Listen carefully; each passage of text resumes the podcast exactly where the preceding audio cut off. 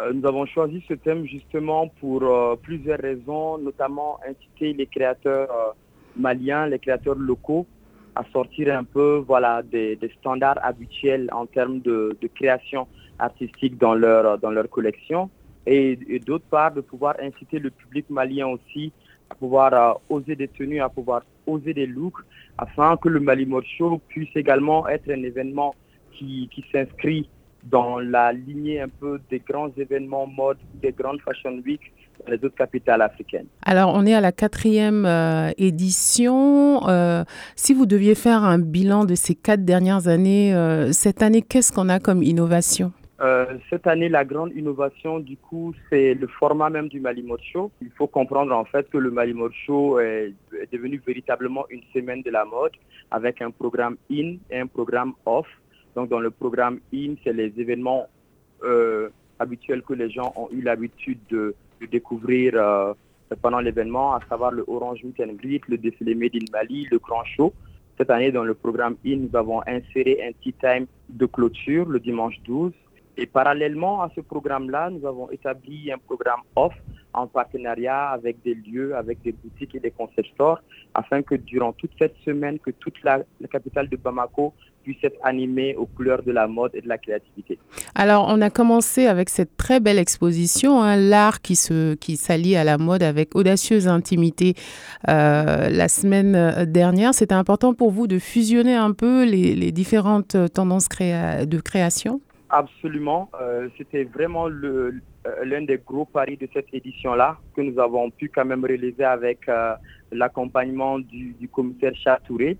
Donc, il était important pour nous justement de pas forcément de, fusionner ou de ramener la mode dans le domaine artistique parce que ça, euh, en est une partie intégrante, mais mhm. c'était surtout de rappeler au public et aux amateurs que la mode, au-delà de l'aspect festif pour le podium et dans les événements et les soirées, rappeler aux gens que la mode, fait aussi partie euh, de l'art, de la culture et que les créateurs de mode sont aussi des artistes et aussi créer ce pont entre les créatifs de, ces, de toutes ces disciplines artistiques, que ce soit l'art plastique, la mode, le stylisme, le modélisme et le design.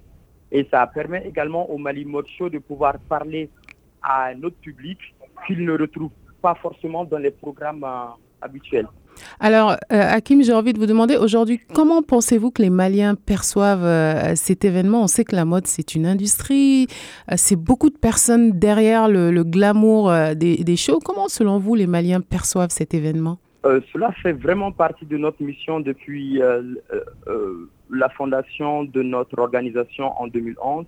C'est de vraiment rendre accessible la mode euh, sur le plan de l'information, de la communication, euh, faire réaliser au, à un plus grand nombre de, Maliens que la mode, en fait, au-delà du show qu'ils voient dans les défilés, c'est une industrie qui maintenant, sur le plan mondial, se place juste après euh, l'agriculture. Mm-hmm. Pour dire en fait que c'est quand même un secteur hyper porteur sur le plan économie et autres que les gens puissent vraiment savoir aussi que dans la mode, a différents métiers. La mode, c'est pas que le métier de stylisme, c'est pas que le métier de mannequin, mais c'est toute une chaîne de valeur à travers un nombre incalculable de métiers euh, dérivés tout autour.